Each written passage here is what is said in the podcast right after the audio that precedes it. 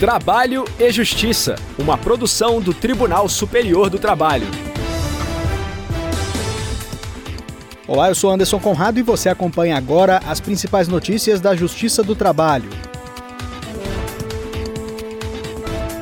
Quem abre o nosso programa é a repórter Samanta Flor de Brasília. Dispensa de gerente com doença psiquiátrica incapacitante é considerada discriminatória. Em nosso giro pelos regionais, a repórter Lucineide Pimentel traz informações diretamente do Tribunal Regional do Trabalho da Terceira Região em Minas Gerais. Motorista que ficou cego de um olho após o gancho com elástico se soltar durante a atividade de lonar o caminhão será indenizado. E hoje é dia do quadro Boato Olfato Vamos saber se os cadastros de serviços de proteção ao crédito podem ser utilizados como critério para a contratação no emprego. Se liga, o Trabalho e Justiça já está no ar. O Santander foi condenado a indenizar uma gerente de relacionamento dispensada após ter sido diagnosticada com estresse pós-traumático e transtorno de pânico. A repórter Samantha Flor acompanhou o julgamento do caso e traz mais informações. A bancária havia se afastado das atividades em janeiro de 2017. Isso depois de ter sido feita refém em assalto à agência bancária em que trabalhava em São Paulo e diagnosticada com transtornos mentais. Ela disse que foi demitida dentro do ambulatório médico, ainda no curso de licença e com a perícia agendada no INSS. Além disso, alegou que o fato havia causado grande desespero, além de tê-la deixado sem plano de saúde. O Santander argumentou que o transtorno de estresse pós-traumático não é abrangido pela súmula 443 do TST, que trata da dispensa discriminatória.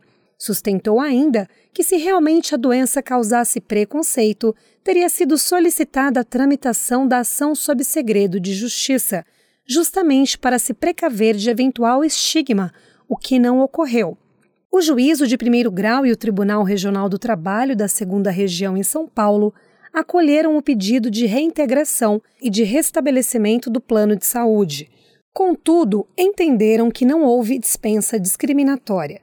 Segundo o TRT, o quadro psicológico da trabalhadora, embora lamentável, não suscitaria estigma ou preconceito. O caso chegou ao TST o relator do recurso da gerente na terceira turma foi o ministro Maurício Godinho Delgado. Para ele, a bancária não tinha capacidade de trabalho na época da dispensa e, portanto, não poderia ter sido desligada.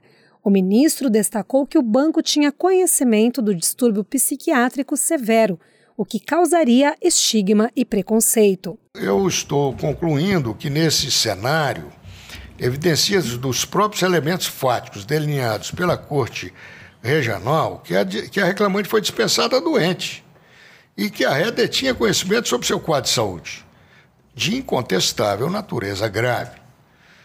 Desse modo, considera-se que a decisão regional, ao entender que não houve discriminação na dispensa da reclamante, foi proferida em dissonância ao entendimento consubstanciado na súmula 443 do TST, e também cito em acréscimo no, no corpo do voto o artigo 3 4 da Constituição que proíbe qualquer forma de discriminação.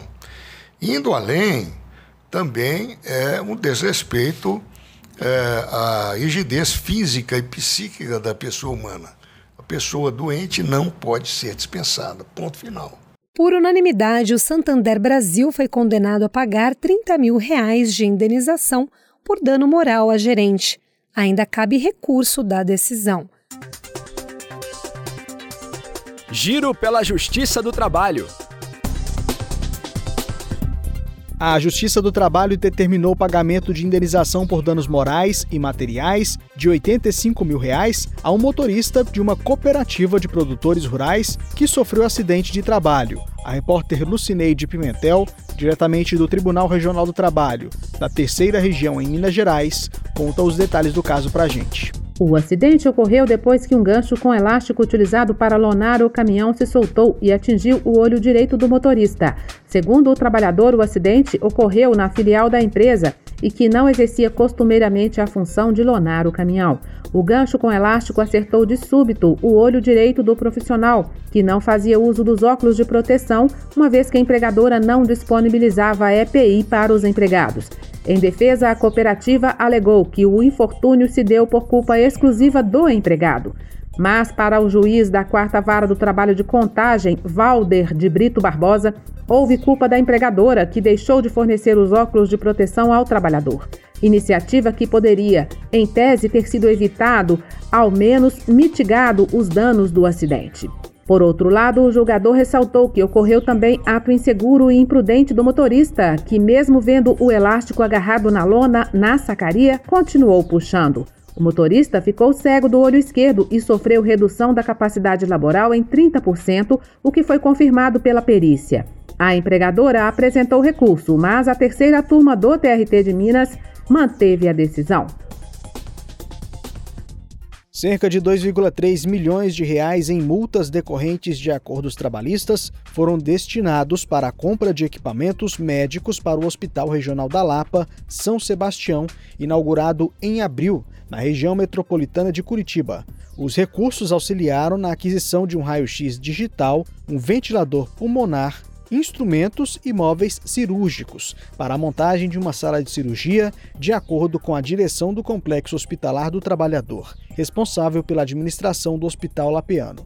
Os recursos são resultado de acordos celebrados pelo Ministério Público do Trabalho no Paraná e contam com a homologação da Justiça do Trabalho, o hospital passa a ser referência para 270 mil pessoas em 13 municípios, via Sistema Único de Saúde. O novo pronto-socorro conta com três salas de cirurgia, uma delas para pequenos procedimentos e outras duas para cirurgias de pequena e média complexidade, além de enfermarias clínica, cirúrgica e deticiologia para atendimento de problemas respiratórios.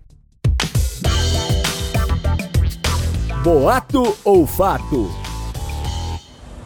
E aí, Gabriel, quanto tempo? Tá sumidão, poxa, como é que vai a vida, cara? Fala, Ju, tudo tranquilo e com você? Eu tava com saudades, viu? Pois é, Gabi, tá tudo certo comigo também. Faz um tempão que a gente não se encontra mesmo. Da última vez que eu te vi, você tava na parada pegando o ônibus pra ir naquele processo seletivo do seu emprego, dos sonhos. Você só falava nisso. Como é que foi, cara? Deu tudo certo? Ah, Ju, nem me lembre. Estava indo tudo certo. Já tava até separando os documentos para a contratação. Só felicidade. O salário então, eu tava nas nuvens, mas aí caí do céu. Constaram meu nome no SPC e adivinha, tava sujo. Aí eles desistiram de mim. Fiquei bem na bad. Tava até contando com emprego, inclusive para limpar meu nome. Nossa, Gabi, como assim? Você não falou nada? Eu acho que eles não podem fazer isso não, viu? A juiz está correta, Gabriel. É fato que os cadastros de serviços de proteção ao crédito não devem ser usados como critério para a contratação de empregados. A Lei Geral de Proteção de Dados, que entrou em vigor em 2018, prevê que as atividades de tratamento de dados pessoais deverão observar a boa-fé e princípios como os da finalidade, da adequação, da necessidade e da não discriminação. A seção 1 de dissídios individuais do TST, órgão responsável pela uniformização da jurisprudência trabalhista, analisou um caso semelhante que levou em conta essa legislação.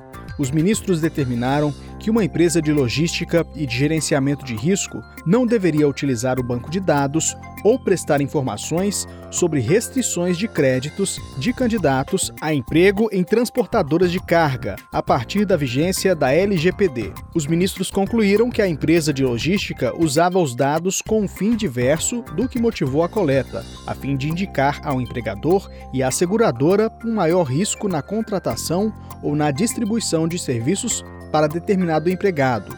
Por isso, o entendimento foi que, após a vigência da Lei Geral de Proteção de Dados, utilizar o cadastro do SPC para qualquer outro fim que não a proteção ao fornecimento de crédito é ilegal.